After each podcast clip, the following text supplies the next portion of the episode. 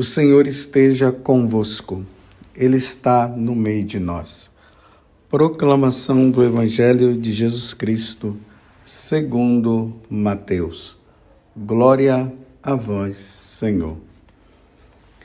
Naquele tempo, disse Jesus aos seus discípulos: Ficai atentos para não praticar a vossa justiça na frente dos homens, só para serem vistos por eles Caso contrário, não recebereis a recompensa do vosso Pai que está nos céus.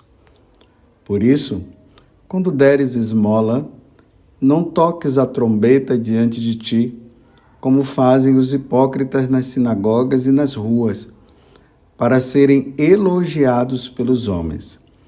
Em verdade, eu vos digo, eles já receberam a sua recompensa. Ao contrário, quando deres esmola, que a tua mão esquerda não saiba o que faz a tua mão direita, de modo que a tua esmola fique oculta. E o teu pai, que vê o que está oculto, te dará a recompensa. Quando orardes, não sejais como os hipócritas que gostam de rezar em pé nas sinagogas e nas esquinas das praças, para serem vistos pelos homens. Em verdade vos digo eles já receberam a sua recompensa. Ao contrário, quando tu orares, entra no teu quarto, fecha a porta e reza ao teu pai que está oculto. E o teu pai, que vê o que está escondido, te dará a recompensa. Quando jejuardes, não fiqueis com o rosto triste como os hipócritas. Eles desfiguram o rosto para que os homens vejam que estão jejuando. Em verdade vos digo, eles já receberam a sua recompensa. Tu, porém, quando jejuares, perfuma a cabeça e lava o rosto, para que os homens não vejam que tu estás jejuando, mas somente o Pai que está oculto. E o teu Pai, que vê o que está escondido, te dará a recompensa palavra da salvação. Glória a vós, Senhor. Meus irmãos e minhas irmãs, estamos dando continuidade nesse tempo maravilhoso, que é esse tempo comum, que dentro da liturgia nós precisamos vivê-lo também intensamente. Precisamos viver intensamente o tempo comum. Nós estamos vivendo essa vida cotidiana, essa vida diária do ministério público de Jesus, aonde Jesus está ensinando, levando o povo a entender as questões do reino dos céus, a questão da salvação, o que nós devemos fazer, o que nós não devemos fazer. E a igreja tem nos dado na liturgia esses capítulos 4, ou melhor, me desculpa, o capítulo 5, 6 e 7 do Evangelho de São Mateus, aonde o Senhor nos convida a viver a santidade. Todo, todo ano eu falo isso e eu quero falar novamente. Se você quiser ser santo, é só você ler o capítulo 4, ou, oh, me desculpa, o capítulo 5, 6 e 7 do Evangelho de São Mateus. Jesus dá todo um itinerário para nós de como nós devemos ser santos. Começou ali com as bem-aventuranças. Nós já ouvimos aquela parte que Jesus fala que nós devemos ser luz, nós devemos ser sal. Nós já ouvimos Jesus falando a questão do, do adultério, que o adultério não se dá somente no ato da prática, mas também no pensamento. Foi isso que nós vimos, nós estamos vendo isso. Então agora, nós estamos no capítulo 5 do Evangelho de São Mateus, a partir dos versículos 1 ao 6 e depois do 16 ao 18, aonde Jesus vai falar da nossa vida de penitência nós, se nós quisermos ser santos, nós precisaremos também ter uma vida de penitência. Você se recorda que essa passagem do Evangelho de hoje foi aquela passagem que abriu a quaresma na quarta-feira de cinzas? Foi esse evangelho que foi lido. E a quaresma é aquele tempo onde nós nos preparamos para a Páscoa numa vida maior de penitência. E a vida de penitência, ela é destacada por três tipos de penitência que nós devemos fazer, que Jesus está relatando aqui: o jejum, a oração e a esmola. Por quê? Que são três penitências. Por que, que isso que são situações até boas na nossa prática diária e por que, que se torna penitência? Porque o nosso corpo, a nossa carne, ela quer fazer o contrário. Por exemplo, quem é que quer distribuir os bens que tem? Você vê que o, nós, seres humanos, seres mortais, quanto mais temos, mais nós queremos ter. Não é assim? As pessoas se enriquecem, elas estão ricas e elas querem ser mais ricas ainda. O pobre, ele quer ser rico. E o rico, ele quer ser milionário. E aí, a pessoa pode entrar no pecado da avareza. Ela acumula, acumula, acumula, acumula, porque ela está preocupada com o futuro dela. E o, o dinheiro dá uma certa segurança, então ela não quer pegar o dinheiro dela e dar para os outros, distribuir para os pobres, distribuir para os necessitados. Então, esse ato de colocar a mão no bolso, esse ato de ter as coisas ao nosso redor e, e quando se tem excesso, distribuir, isso se torna uma penitência. Por quê? Porque a pessoa, ela na verdade, ela não quer dar nada para ninguém. Isso é um resquício do pecado original na nossa vida. É um resquício do pecado original. Então, esse resquício do pecado original na nossa vida, que é esse desejo intenso de ficar acumulando coisas, de ter coisas e não ter distribuir e não distribuir para poder ganhar mais e mais e mais. Esse ato se torna um pecado na nossa vida. Então, o que é que nós devemos fazer? Nós devemos distribuir. Isso se torna uma penitência. Não deveria ser uma penitência, mas se torna uma penitência.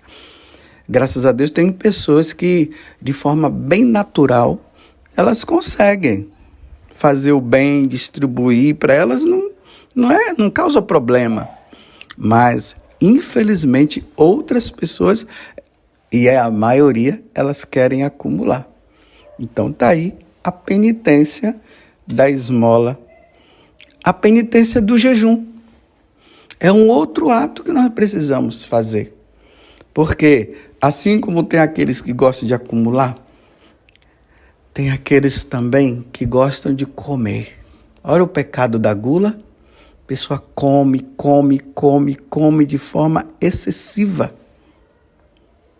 E o pecado da gula é um pecado capital. Porque é um, é um pecado que está acima, né? é, o capital aqui quer dizer da cabeça, é que está em cima. Então ele comanda outras pessoas. Por exemplo, uma pessoa que come demais, que é gulosa, ela é capaz de se suicidar comendo, como ela é capaz também de matar outra pessoa por causa da comida.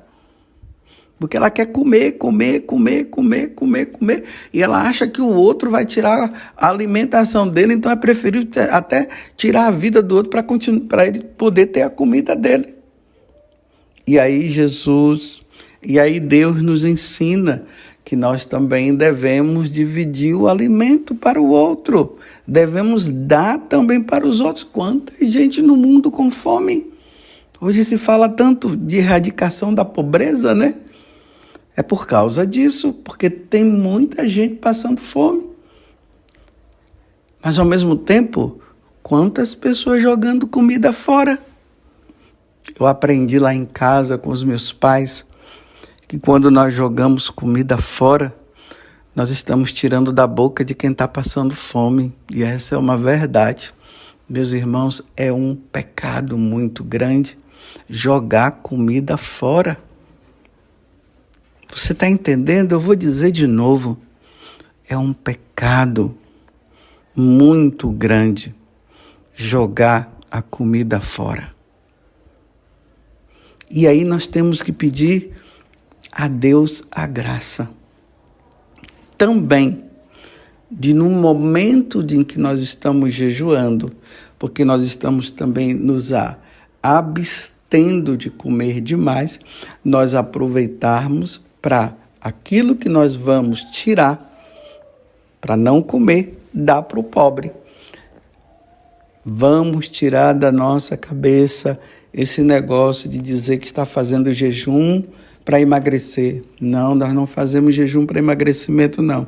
Emagrecimento chama dieta. Isso é o médico que passa. O médico é que receita, olha, você está comendo demais, isso está fazendo mal para o seu corpo, você está engordando demais, então você vai precisar realmente é, diminuir a comida, você vai comer isso, vai começar a dieta. Isso não é jejum. O jejum é justamente para que nós não caiamos no pecado da gula. Porque a gula é um pecado. E o jejum nos ajuda a rezar até melhor. Então não vamos tirar essa ideia de, ah, estou fazendo jejum para emagrecer. Não. Nós estamos fazendo jejum para nos abstermos da gula a gula é um pecado grave. Tem pessoas que quando que vivem somente para comer, não. A comida é para nos ajudar a manter esse corpo em pé. Mas é só comer o suficiente. Não precisa se comer demais. Então nós jejuamos nessa intenção para que a comida não se torne um ídolo na nossa vida. Para que nós possamos estar mais livre para uma vida melhor de oração. Vocês já viram que as pessoas que quando estão com a barriga cheia, elas não conseguem rezar? Não consegue. A primeira coisa que dá é sono. Coma demais e vai rezar para você ver. Dá logo um sono. Mas quando nós nos alimentamos apenas com o essencial, aí você vai ver que dá uma disposição maior para nós rezarmos. E aí nós, a igreja prescreve o jejum na quarta-feira da quaresma, ou na quarta-feira de cinzas, na sexta-feira da paixão. Mas também durante o ano nós somos a igreja, nós católicos, é, somos recomendados a jejuar sempre na quarta-feira, sempre na sexta-feira. Tem algumas pessoas que têm feito na quarta e na sexta, mas a igreja prescreve para nós na sexta-feira. E o jejum da igreja é muito simples. Imagina só você das três refeições, uma você come bem, mas também não é para empanturrar, né? Você come bem. E as outras duas refeições você come menos. Sabendo também que na sexta-feira é dia de abstinência de carne. Então é recomendável para nós católicos, na sexta-feira, não comer carne. Você pode comer ovo, você pode comer peixe, pode comer verduras, menos a carne. E é qualquer tipo de carne. E aí nós vamos poder crescer na nossa vida espiritual. E tem a terceira penitência. Lembremos que eu estou falando aqui, estou falando de uma após a outra, para nós lembrarmos que é isso que nós fazemos no tempo da quaresma, mas que Jesus recomenda, Deus recomenda que nós façamos isso durante o ano. Isso ajuda no processo no nosso do caminho nosso de santidade. O outro é a oração. Nossa, você podia falar assim, mas Padre José Augusto, como que a oração é uma penitência, meus irmãos, é uma penitência rezar. Sabe por quê? Não é fácil rezar. Você que tem o costume de se confessar, veja se a falta de oração não é uma das matérias que você sempre coloca na sua na sua confissão. Ah, não rezei meu texto, não meditei a palavra de Deus, não fiz Alexo divina, não é assim? Não fui à missa, porque a missa é a oração por excelência. Porque a nossa tendência é não querer rezar. A oração é um dom que Deus nos dá. Por isso eu já quero pedir a você para que você comece a pedir isso para Deus. Senhor, dai-me a graça de rezar. Tem gente que só reza quando tem vontade. Não, nós não rezamos somente como tem vontade, quando se tem vontade, não. Nós rezamos até sem vontade, porque se o nosso desejo é de estar com o amado, quem ama quer ficar sempre com o amado. Então, como é que uma pessoa é, diz que ama a Deus e não quer ficar com Ele? Então, Jesus coloca a penitência da oração. Eu me lembro muitas vezes que quando eu ia rezar, tinha momentos que eu estava assim, fatigado, sem querer rezar. Me dava aquela vontade assim de querer acabar logo a oração. Por exemplo, se eu tinha meia hora de oração, quando dava já 15 minutos de oração, eu já estava querendo levantar, já estava querendo largar Tá vendo como é que se torna uma penitência ficar mais 15 minutos? Então eu dizia: não, eu vou ficar mais 15 minutos. E eu ficava. E aí, quando chegava os 15 minutos, eu dizia: vou ficar mais 5 minutos agora. Olha a penitência. E é nesse momento, meus irmãos, que Deus bate palmas do céu. Porque nós estamos mostrando que realmente nós o amamos de todo o coração com todo o nosso ser. Você compreendeu? Eu vou repetir mais uma vez. Quando você está sem vontade de rezar, porque a nossa alma ela passa por esse processo de não querer rezar, então é, nós vamos rezar e nós persistimos na oração, nós estamos mostrando para Deus que nós o amamos de verdade. Feliz de você que reza e reza com vontade, você não está tendo problema nenhum na sua vida de oração. Que bom que você está vivendo isso. Mas tem aqueles que estão numa dificuldade muito grande.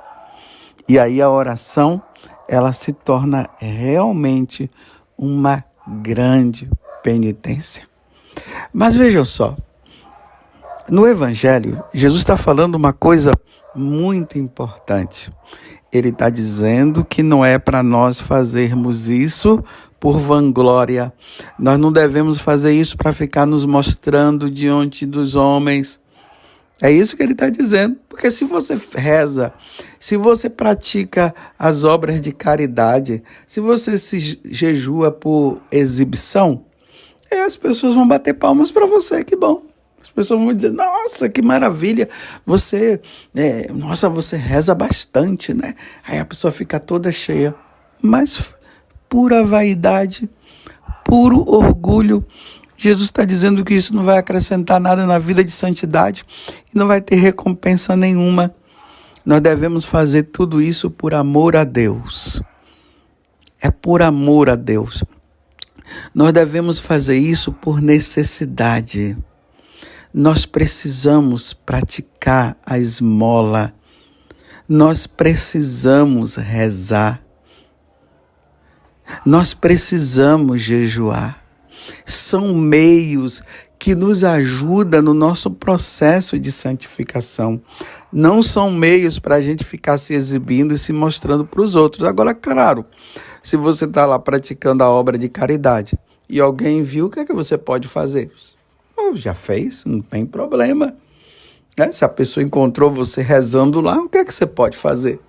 Continue rezando com muita humildade no coração. Se chega no dia de jejum, você tá, as pessoas descobrem que você está jejuando. O que interessa aqui é a intenção do seu coração. Jesus está dizendo que nós não podemos fazer isso com espírito de exibição, mas nós precisamos fazer isso por causa de uma necessidade interior que está dentro de nós. Você entendeu? Não deixe de fazer. Ainda que o inimigo te tente dizendo assim: ah, você está fazendo isso por exibição. Não deixe de fazer. Não deixe, porque o tentador muitas vezes coloca coisa aonde não existe. Eu já ouvi, ouvi né, pessoas dizendo que deixaram de fazer a caridade porque elas achavam que elas estavam fazendo isso por exibição. Olha, pelo fato de você já achar que está fazendo por exibição, então já pede perdão a Deus, mas não deixe de fazer. Entendeu? Diga, olha, não vai ter mérito nenhum, estou fazendo por exibição, mas não vou deixar de fazer. Ah, então é, eu estou querendo rezar por exibição. Ah, não vai ter mérito nenhum, mas eu preciso rezar. Pede perdão a Deus e reza. E a mesma coisa em relação ao jejum. Agora, saiba de uma coisa: Deus sonda o coração. Deus sabe quando nós estamos fazendo por exibição e quando nós estamos fazendo por uma necessidade que Deus nos dá, que Deus nos concede para que nós sejamos santos. Seja santo, sede perfeito, como o Pai do céu é perfeito. Não deixe de fazer essas obras, as obras de caridade. Não deixe de fazer penitência. Nós precisamos muito, muito, muito. O mundo está precisando, é, os católicos estão precisando se penitenciar. Lembremos do que Nossa Senhora falou lá em Fátima. Pediu para os pastorinhos para eles fazerem penitência pela conversão dos pecadores e também pelas almas do purgatório. Mas se você vê que você está fazendo por exibição, peça a Deus a graça. Senhor, tire todo esse espírito de exibição, mas continue a fazer. Seja santo. Que Deus os dê a graça.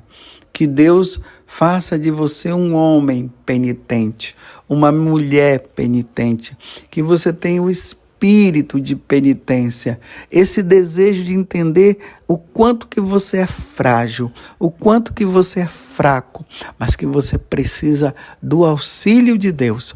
E através desse auxílio de Deus, você vai fazer como muitos santos fizeram. Que Nossa Senhora de Fátima te conceda a graça de você ser um homem e uma mulher penitente. Louvado seja nosso Senhor Jesus Cristo, para sempre seja louvado, e a nossa mãe, Maria Santíssima.